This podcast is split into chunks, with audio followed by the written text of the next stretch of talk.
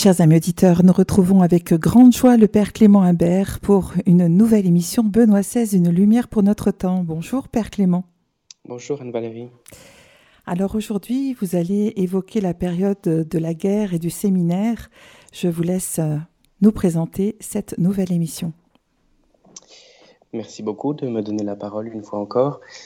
En effet, nous continuons euh, la biographie de, de notre pape émérite Benoît XVI, Joseph Ratzinger. Nous en étions restés à, à la montée, euh, la montée du péril nazi. Comment est-ce que la famille Ratzinger et Joseph en particulier l'a affronté euh, dans la mesure de, son âge et de sa, compréhension de ce qui se passait.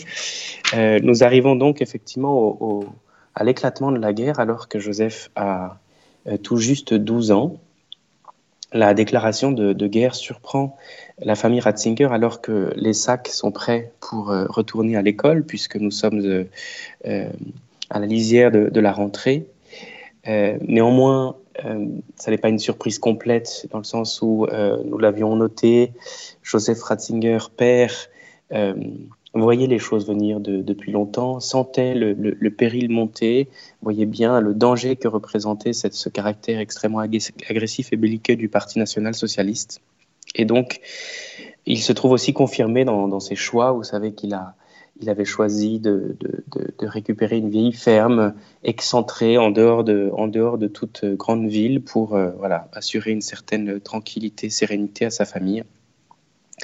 Il est tout de même mobilisé une dernière fois euh, en septembre 39 comme ancien gendarme pour veiller au respect du couvre-feu. Mais euh, rapidement, il trouve un médecin euh,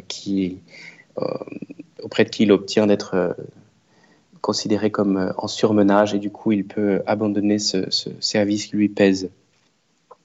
Très rapidement, en Bavière, la Wehrmacht prend possession des différentes euh, institutions et localités. Bien sûr, euh, le séminaire catholique euh, ne fait pas exception. Il est certainement même une des institutions attaquées en premier. Donc, il est envahi, il est réquisitionné. Les étudiants doivent donc rester, les étudiants du petit, séminaire doivent rester chez eux avant que le, recteur ne trouve des lieux de substitution pour quand même permettre aux élèves d'étudier. Euh, ce lieu de substitution se situe euh, lorsqu'ils en trouvent un pour euh, Joseph, séparé de son frère Georg, dans un couvent de sœurs au-dessus de Traunstein. C'est un endroit qui lui plaît beaucoup, qui est, très proche de la nature. Ils sont une petite délégation du séminaire, ce qui est plus agréable pour lui. Et l'autre consolation dans cette période assez agitée, il n'y a pas de terrain de sport. Et comme vous le savez, il, il le dit, il le redit souvent avec humour dans sa biographie, le sport, ça n'est vraiment pas euh, son truc. Euh, c'est une période relativement sereine dans ce, de ce couvent. Malheureusement, cela, ne dure pas très longtemps, puisque euh, là aussi, réquisition, de telle sorte que tous les étudiants du séminaire sont contraints de retourner chez eux. Ils ne peuvent qu'étudier dans la journée, mais ils ne peuvent plus vivre vraiment une vie de séminaire. Au lycée, il est désormais mélangé euh, avec d'autres élèves. Euh, voilà, c'est le séminaire était la partie où les, jeunes séminaristes sont entre eux et puis ils allaient ensemble à l'école. Désormais, il n'a plus vraiment cet aspect-là et il est mélangé avec notamment beaucoup d'enfants qui sont plus exposés ou moins préservés que lui euh, de l'idéologie nazie, de telle sorte que ceux qui, sont justement vus comme les séminaristes euh, font l'objet de moqueries, de colibés, sont souvent montrés du doigt, euh, ce qui, bien entendu, renforcera les liens hein, entre tous ces séminaristes qui euh, ont traversé une, période assez compliquée, douloureuse. Et de fait, euh, Joseph Ratzinger gardera des amitiés de cette époque et en tout cas restera très fidèle à l'institution du séminaire de Traunstein qu'il continuera à visiter bien longtemps lorsqu'il sera devenu euh, évêque et puis même euh, il, y retournera une fois comme pape. Euh, comme je l'avais dit, les, séminaristes, comme les autres jeunes, sont contraints, tous les enfants, à un certain moment, sont contraints d'adhérer aux jeunesses hitlériennes, enfin pas d'adhérer, mais de faire partie, sont enrôlés dans les jeunesses hitlériennes. Ceci dit, la deuxième section à laquelle il appartient, qui est composée presque exclusivement de séminaristes, est rapidement dissoute, faute de voilà d'engagement, de motivation. On comprend bien qu'avec euh, ces jeunes-là, on ne peut pas faire grand-chose, et donc il n'aura en réalité jamais porté l'uniforme. Hein, c'est un, des reproches qui a pu lui être fait pour les gens qui, voilà, qui font des associations un peu rapides sur le, passé de Joseph Ratzinger. Il a été contraint d'être dans les jeunesses hitlériennes, mais comme tous les enfants de sa génération. En revanche, il n'a pas eu à porter l'uniforme et il a été en réalité très rapidement euh, démobilisé. Comme il est à la maison, c'est une période qui est très propice à la, vie familiale, euh, à la fratrie, ils ont notamment des, sorties, ils partent en vélo, de longues excursions avec son frère et sa sœur. Ils vont jusqu'à Salzbourg pour écouter euh, des concerts. Bien entendu, les places sont plus abordables car il n'y a plus vraiment de touristes pour participer aux festivités d'été de Salzbourg. Il est aussi très proche de son père avec lequel il fait de longues randonnées mais c'est en même temps une période de grande inquiétude. Euh, on, suit les progrès fulgurants d'Hitler dans toute l'Europe.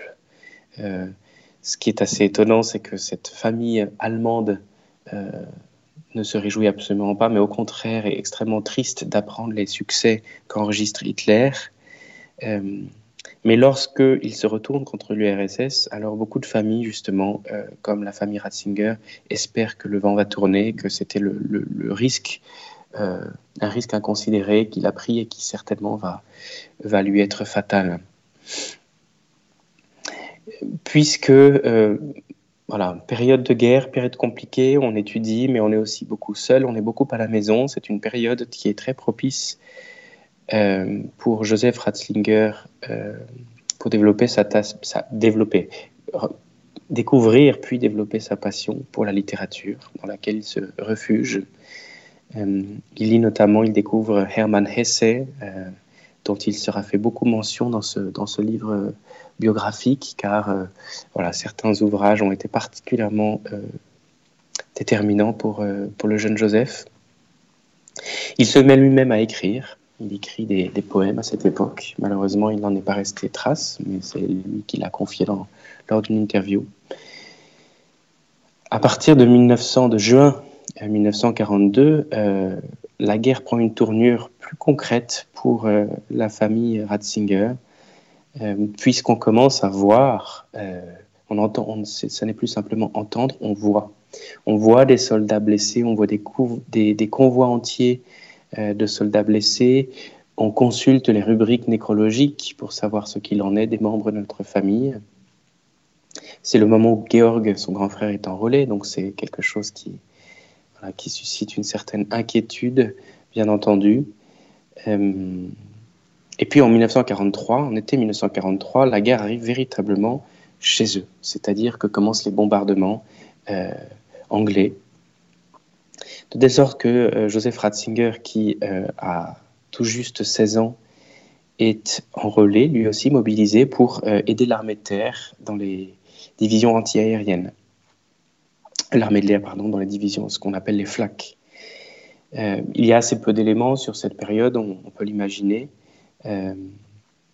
si ce n'est qu'effectivement, ces, ces nerfs ont été mis à rude épreuve. Il devait voilà, nettoyer, euh, travailler au réglage, à l'évaluation des, distances, etc. pour les canons anti-aériens, des questions bien sûr de conscience, euh, puisque s'il travaille bien, c'est-à-dire s'il fait bien ses calculs, alors les canons toucheront les avions ennemis qui en fait dans son cœur ne le sont pas.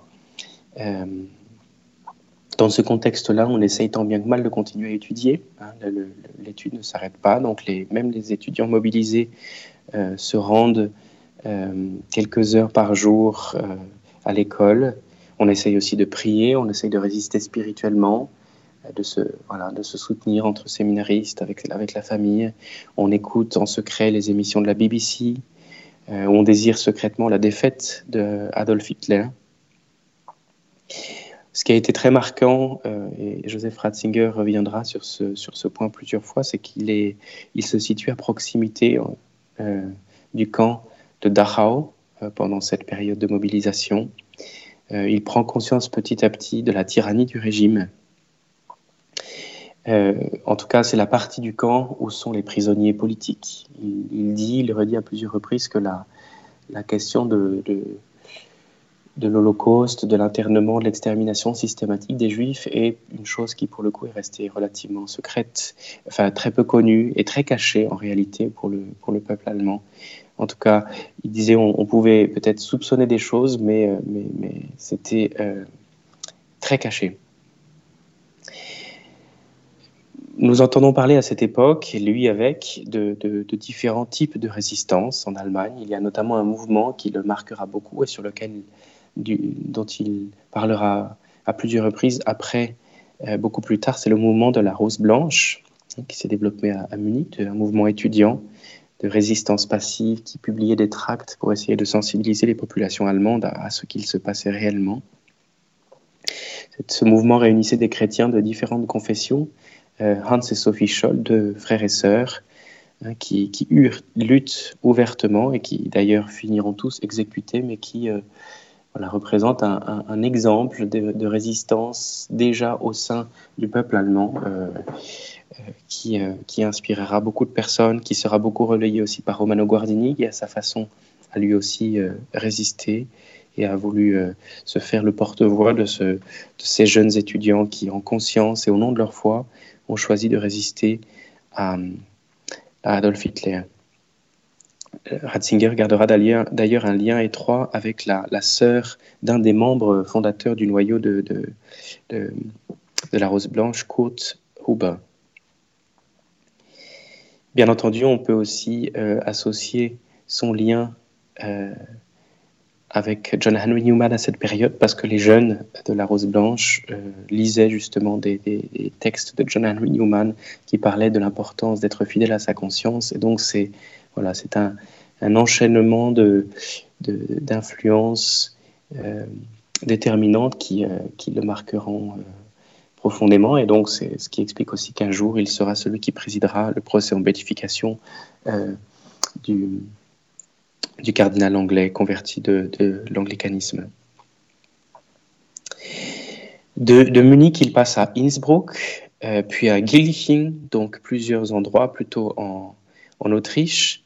Euh, il passe de flac à opérateur radio, ce qui pour lui est aussi un moment un soulagement puisqu'il est, il est seul dans une petite cabine et euh, en réalité il ne doit pas être sans cesse euh, à l'affût, donc il peut passer aussi pas mal de temps à lire et on ne le surveille pas outre mesure.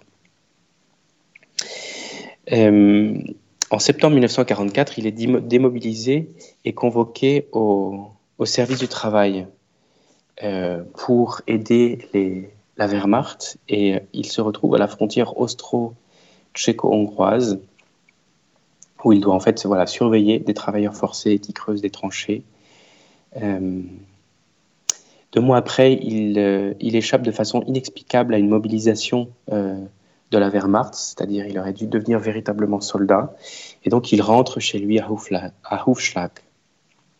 Euh, en novembre, non, le, en décembre, pardon, il reçoit un ordre d'affectation, donc 1944, mais l'officier en décembre 44, l'officier qui le reçoit, qui est un homme humain, qui visiblement a l'air lui aussi usé par la guerre et, peu convaincu de l'issue, euh, le renvoie à, Traunstein, le renvoie chez lui, c'est-à-dire lui, l'affecte finalement à, côté de chez lui, où il reçoit une, formation militaire.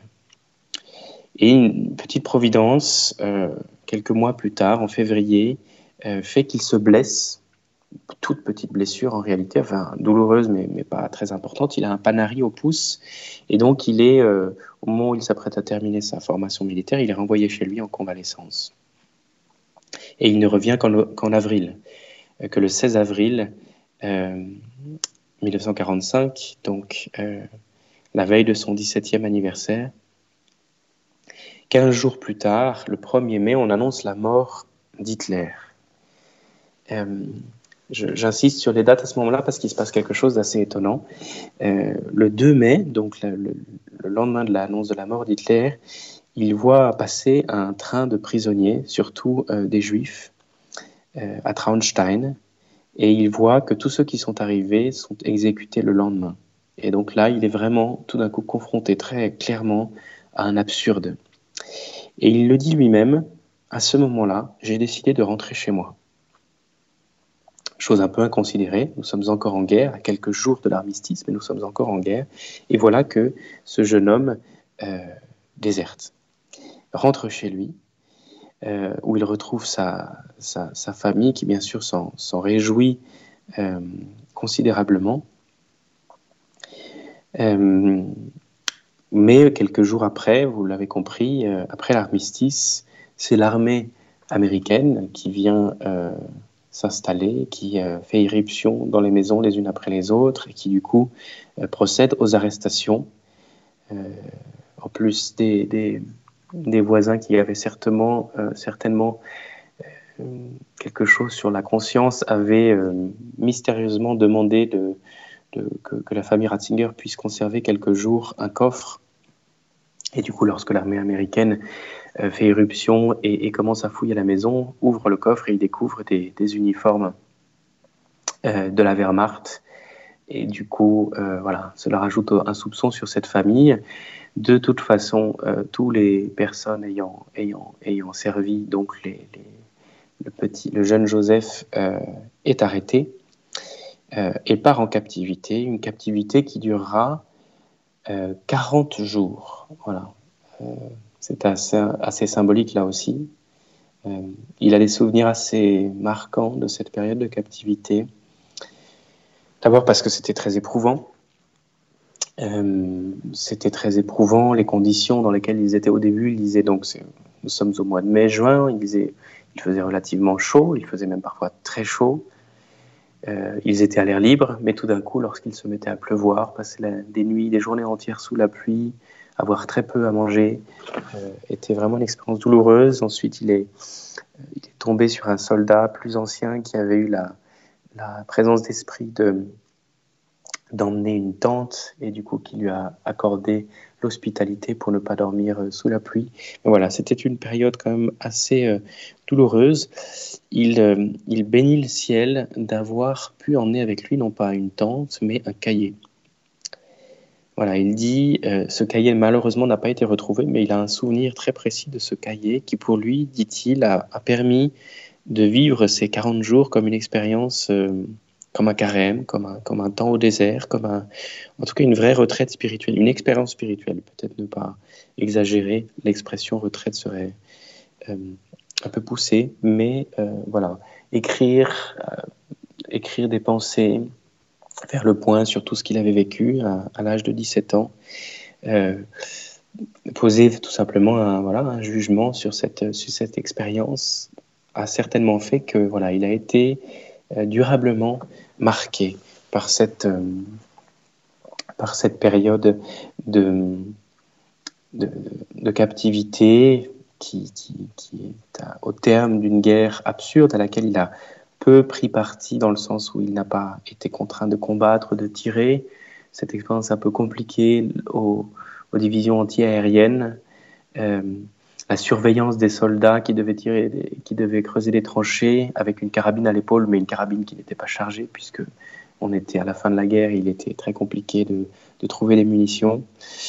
Joseph revient sur tout cela euh, en se demandant ce qui, viendra après. Hein. un séminaire plus ou moins euh, petit séminaire interrompu par cette, cette, période très compliquée, mais en même temps des convictions assez profondes qui se forment dans le cœur du jeune Joseph.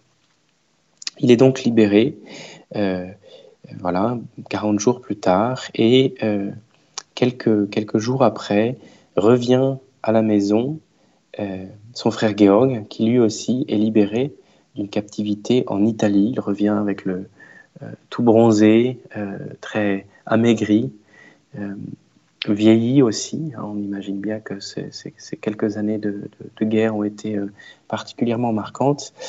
Et, Joseph de nous raconter cette, cette petite anecdote qui, fera euh, office d'introduction pour la, musique que, je vous propose d'écouter. La première chose que, fait euh, le jeune Joseph, le jeune Georg, pardon, lorsqu'il arrive chez lui, avant de, dire quoi que ce soit, il s'assied à son piano et euh, il joue cet air euh, très célèbre, très connu du, peuple allemand qui s'appelle le Grosse Gott, qui est en fait le, tout simplement la prière du Te Deum traduite euh, en allemand.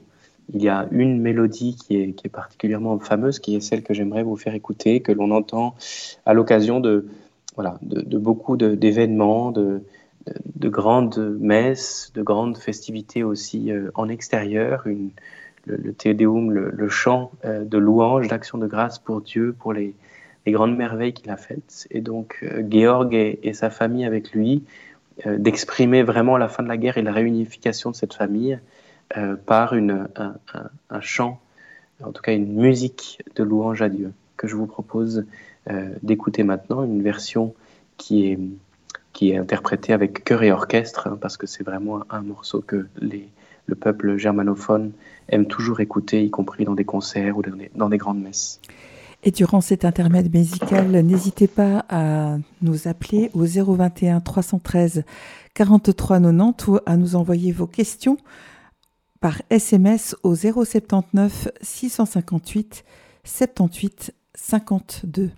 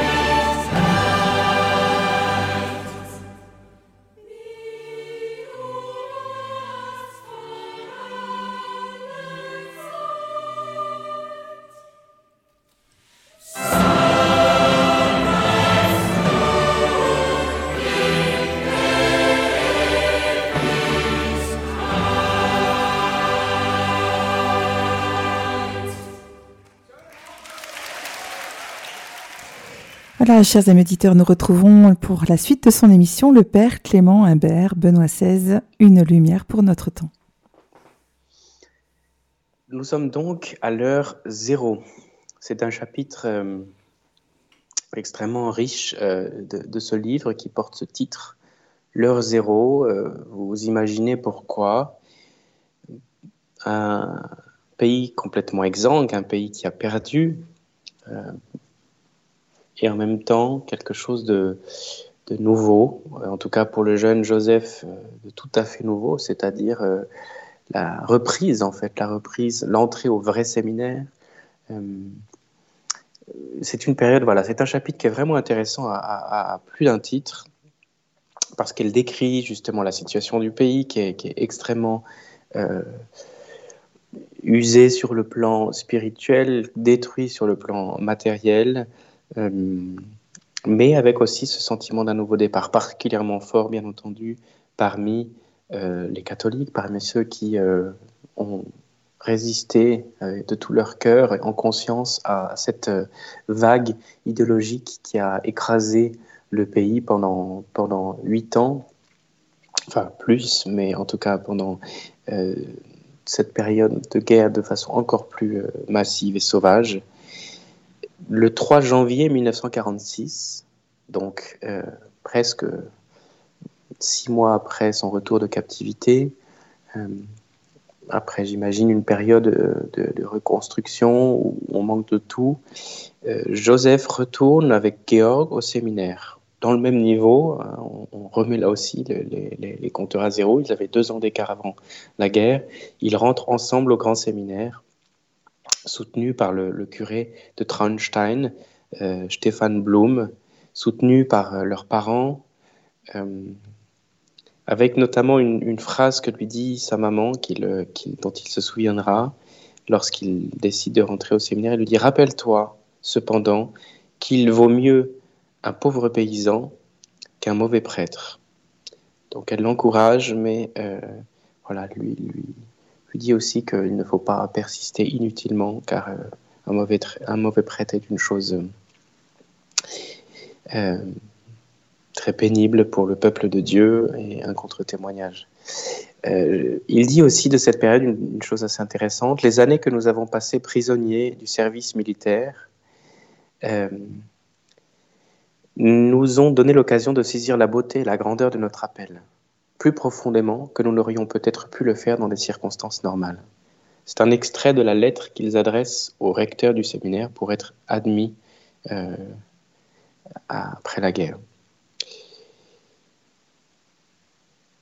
Voilà, alors c'est une période compliquée parce qu'elle est, elle est paradoxale. Elle est paradoxale. Euh, nous sommes euh, rachetés, c'est vraiment le sentiment en tout cas de, du jeune Joseph Ratzinger, de la famille Ratzinger, des catholiques qui ont résisté, qui à aucun moment n'ont, transigé avec euh, l'idéologie nazie. Nous sommes rachetés par, cette, par la fin de la guerre et en même temps nous sommes anéantis. Nous sommes anéantis, nous sommes occupés, notre pays est détruit, il n'y a plus aucune structure qui tienne, tout est, tout est par terre. Alors l'Église catholique joue un rôle tout à fait déterminant euh, au lendemain de la guerre en Allemagne. C'est quelque chose dont nous n'avons pas forcément conscience euh, euh, à l'extérieur, mais c'était finalement une des seules institutions qui est tenue, même si elle a été en partie détruite, des prêtres ont été persécutés, exécutés, déportés. Euh, un certain nombre d'institutions ont été bombardées, mais euh, elle tient. Elle a tenu et de fait, euh, il, semble, il semble que c'est la seule institution qui n'ait pas été corrompue. En tout cas, c'est ce qui est vraiment dans l'esprit des gens, de beaucoup du, peuple allemand. et du coup, elle jouit d'une autorité, d'un prestige. Et donc, à bien des égards, on s'appuie sur elle pour la reconstruction. On s'appuie, de fait, la constitution allemande est, euh, vraiment imprégnée de la doctrine sociale de l'Église. Euh, elle a vraiment été élaborée par, euh, par, des, par des chrétiens. Et les séminaristes ont, sentent cela. Ils sentent qu'ils jouissent d'un certain, d'un certain élan, d'un certain prestige, que cette Allemagne exsangue a besoin de Dieu et du coup cela confirme aussi vraiment leur vocation, qu'il faut être là pour, pour entendre les confessions, pour, pour aider les gens à se, à se remettre debout. Les églises de fête sont pleines. on cherche à résoudre la question du sens après avoir vécu tout cela lié bien sûr à la question pour beaucoup du jugement, de la culpabilité, parce que tout le monde n'a pas été résistant.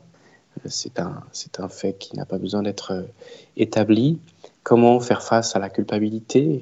Comment continuer à vivre euh, lorsque euh, le, les écailles tombent de nos yeux? C'est peut-être le cas en tout cas de certaines personnes qui se sont vraiment laissées aller à cette idéologie nazie. On ne peut pas dire laisser aller comme s'ils en avaient été simplement les victimes. Euh, donc c'est une période qui est, extrêmement riche sur le plan spirituel et euh, les jeunes séminaristes en ont conscience. À Freising, où ils sont donc euh, retournés, le séminaire donc est à, un peu la capitale spirituelle de, de, la Bavière. Les premiers offices ont lieu dans la crypte parce que la cathédrale a été, a été bombardée, tout est endommagé. Euh, mais voilà, malgré un tableau difficile, on a à peine de quoi manger, tout est compliqué, il fait extrêmement froid. Euh, on sent un, sentiment de, grande exaltation chez le jeune Joseph, euh, même de gratitude devant les perspectives qui s'ouvrent à lui, devant cette liberté retrouvée, parce que c'est vraiment le sentiment qui domine avant tout. Bien sûr, il y a des grandes difficultés qui se, qui se profilent, mais voilà, nous avons été libérés du joug de, l'Antéchrist. Hein. En tout cas, dans les bouches de beaucoup de, catholiques allemands, c'était vu comme tel. Et puis aussi très enthousiaste devant ce désir de Dieu qu'il sent euh, chez, ses, chez ses semblables. Cette gratitude a fait naître un désir très fort de rattraper le temps perdu et de servir le Christ dans son Église pour un monde nouveau, pour un temps meilleur, pour une Allemagne meilleure, pour un monde meilleur. Voilà, ce sont euh, des paroles de euh, Joseph Ratzinger lui-même dans un, dans un livre euh, qui s'appelle À propos de ma vie, des fragments autobiographiques. Alors, ce, lieu de Freising est un lieu important, dont on parlera à plusieurs reprises. Pour Joseph Ratzinger, c'est vraiment la capitale spirituelle. On l'appelle la montagne des érudits. C'est un, voilà, il doit y avoir une certaine suréminence, une colline ou quelque chose. Ça ne doit pas être non plus une gigantesque montagne, mais en, tout cas, c'est l'endroit où on étudie la théologie, c'est l'endroit des séminaristes, et euh, il y passera euh, beaucoup de temps. L'optimisme domine. Nous nous sentions tous progressistes, dit Joseph euh, de cette époque. Nous voulions renouveler la théologie de fond en comble et rendre ainsi l'Église plus vivante. il est très bien accueilli par le recteur, Heuk, une figure très paternelle. Euh, alors les conditions sont assez, comme je le disais, rustiques. Ils sont dans des dortoirs de 40, non chauffés. On peut prendre une douche tous les 15 euh, jours. Euh, lorsqu'on a des invités au séminaire, on se prive d'un repas pour pouvoir recevoir une, une, hôte de marque. Donc c'est vraiment très très rude. C'est à, ce moment qu'il fait la rencontre avec une personne très importante dans sa vie, Alfred Leppel, qui est préfet euh, des études, de la salle de lecture, donc un étudiant de deux années ou trois années plus âgé que lui, qui deviendra, qui, qui devient son premier, on pourrait dire son premier mentor, sa première source d'inspiration, le premier à le stimuler intellectuellement, le premier à avoir découvert, au fond, euh, les prédispositions du jeune Joseph. Euh, il est remarqué de fait par euh, l'ensemble du séminaire comme un élève extrêmement studieux, assoiffé d'apprendre et doué d'une capacité de compréhension et surtout d'une mémoire absolument phénoménale. Voilà, donc cette période, cette année zéro, ces premiers mois après d'entrée au séminaire sont une période qui resteront gravées dans sa vie, par les rencontres qu'il y fait, par les découvertes intellectuelles. Euh, donc ce, n'est pas un temps facile. Il a aussi de, terribles maux de tête à cette époque. Il porte un souci, euh, la question du sacerdoce, la, réflexion de sa maman euh, lorsqu'elle l'a envoyé, elle l'a laisser partir au séminaire, tout ça le, le travail. Euh, il se pose vraiment sérieusement la question du sacerdoce. Est-ce que c'est vraiment ce que Dieu veut pour moi? Sachant qu'il pressent une prédisposition intellectuelle, euh, indubitablement, mais la question du sacerdoce est moins, euh, moins évidente, notamment parce qu'il se trouve très peu pratique et l'expérience qu'il a du sacerdoce, c'est celle du curé de son village, euh, des, hommes qui sont aussi des hommes d'action, euh, qui entreprennent beaucoup de choses, qui, sont, euh, voilà, qui sont très pasteurs, mais qui sont aussi très organisés. Et il considère que ça n'est pas vraiment son, fort, même si certains de ses collaborateurs diront que peut-être il s'était un peu enfermé dans cette idée-là et que ce n'était pas tout à fait vrai en réalité. Alors sur cette montagne des érudits, euh, on, aborde, on essaie de, traiter vraiment de cette question de que faire, euh, comment euh, travailler dans les cœurs, dans les consciences, cette question de la guerre, de ce que nous venons de vivre. il, faut, faire mémoire, il ne faut pas oublier. Certains auraient tendance à, vouloir faire semblant d'oublier, en tout cas ne pas, ne pas en parler. Euh, il faut travailler les consciences parce qu'effectivement, euh, certaines personnes ont transigé avec leur conscience et c'est là le, nœud du problème. Et puis mener une réflexion philosophique, une réflexion théologique sur euh, le sens de tous ces événements, l'appel que Dieu fait à partir de, tout ce qui s'est passé. Et donc c'est dans, ce contexte intellectuel et spirituel que, Joseph commence ses études au séminaire, donc un contexte qui le marque profondément. Il se souvient notamment d'un événement particulièrement fort euh, de cette période, c'est la messe de Requiem pour 108 prêtres du diocèse qui ont été euh, exécutés ou qui sont morts pendant la, Deuxième Guerre mondiale. Bah, pendant la guerre, il n'était pas possible de, faire, euh, les, leur accorder les hommages qui, leur étaient dus. Mais donc, que s'est-il voilà, que s'est-il passé? Comment comprendre cette cette euh, euh, comment dire, le fait que le, peuple allemand ait vraiment transigé avec la vérité, transigé avec la foi, se soit laissé aller aussi loin dans la barbarie, dans l'idéologie, etc. C'est une question qui, euh, qui marque les cœurs. Et le cardinal Faulhaber, qui est donc l'archevêque de Munich de l'époque, justement dans cette, euh, dans, cette messe requiem, lors de son homélie, dit On a inoculé à notre peuple des pensées et des principes de vie qui ne sont pas humains, qui viennent soit de la maison des fous, soit de l'enfer. Alors, sentiment très fort, très partagé entre les séminaristes et les, catholiques de la montagne des érudits de, faire partie des victimes. Euh, leur conscience, en tout cas pour eux qui étudient, pour la plupart de ceux qui étudient là, est en paix. Mais euh, ils ont l'intuition qu'il faut euh, se préparer, se préparer pour justement entendre confidences et confessions, pour armer les consciences, pour réarmer les consciences après une telle tragédie. Et donc c'est une période qu'on appelle une période de bouleversement, bouleversement de la pensée. De fait, il y a un livre qui tombe euh, sous les mains de Joseph Ratzinger qui porte ce titre et qui le marquera durablement. Les questions sont posées de façon nouvelle. Euh, on essaye de, se ressaisir euh, du passé. Voilà, le, régime avait cherché à faire table rase, à annihiler un certain nombre de, choses, ou alors l'avait réutilisé certaines traditions de façon abusive et du coup avait, euh, installé une forme de, suspicion envers, le passé. C'est la raison pour laquelle on essaye de se reconnecter avec un passé plus lointain.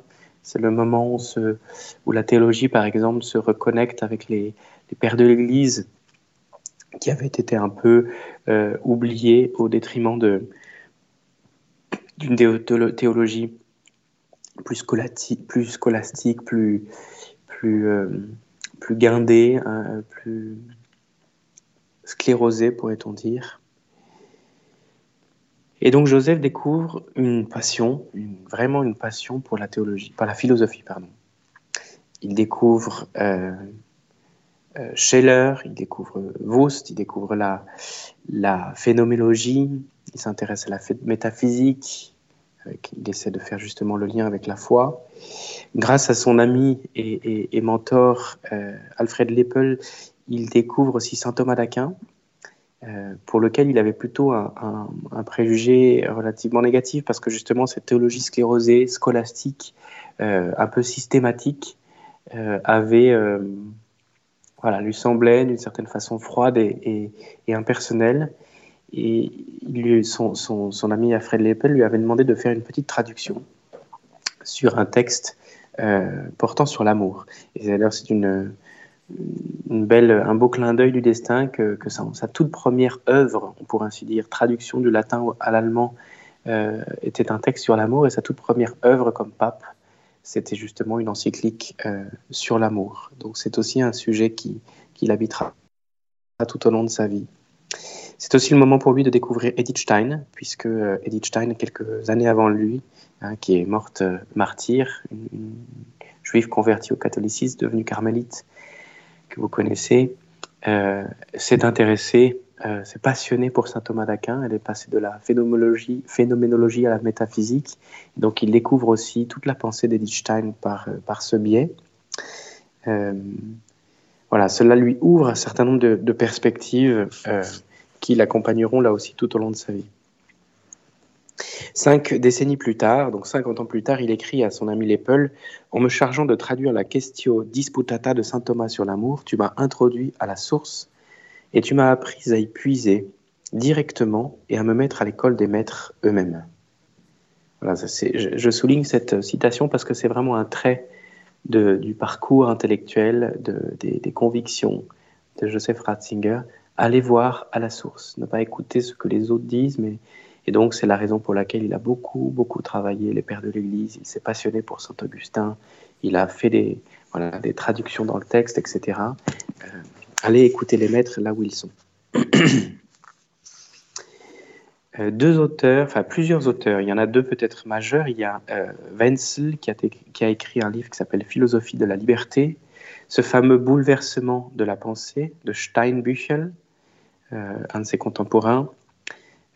il se passionne aussi pour Ebner, un, philologue, pour Martin Buber, un philosophe juif. Hein, il est aussi à ce moment-là euh, il commence à avoir ses premiers contacts, euh, premières passerelles avec toute la pensée juive euh, dont il est, est extrêmement familier, ce que, beaucoup de juifs reconnaissent.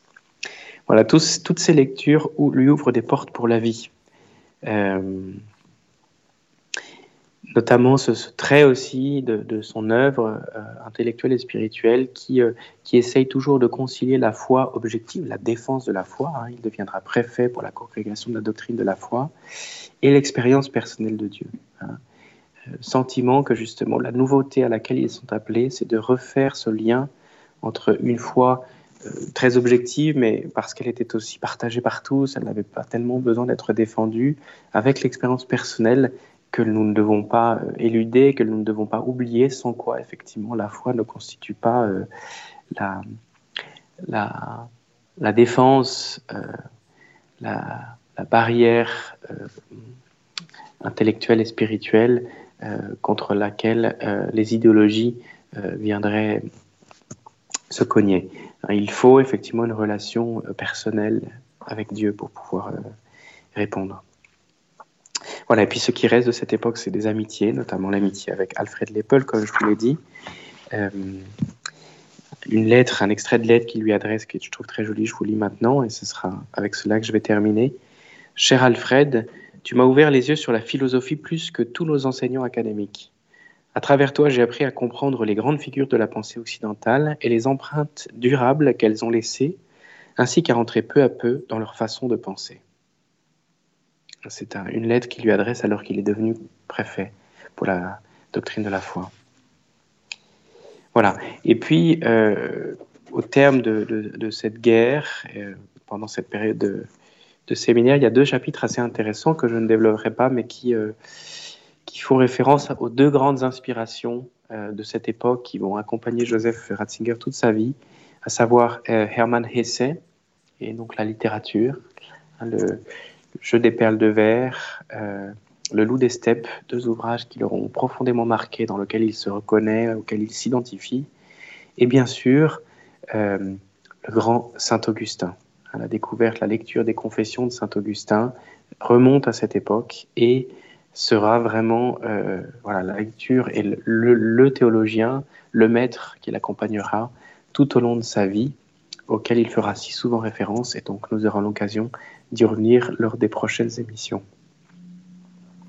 Merci beaucoup, Père Clément. Peut-être si vous permettez euh, une question, vous avez dit que le peuple allemand considérait que finalement ils avaient été libérés du joug de l'Antichrist. Est-ce qu'on peut voir en Hitler une figure de l'Antichrist ou la figure de l'Antichrist?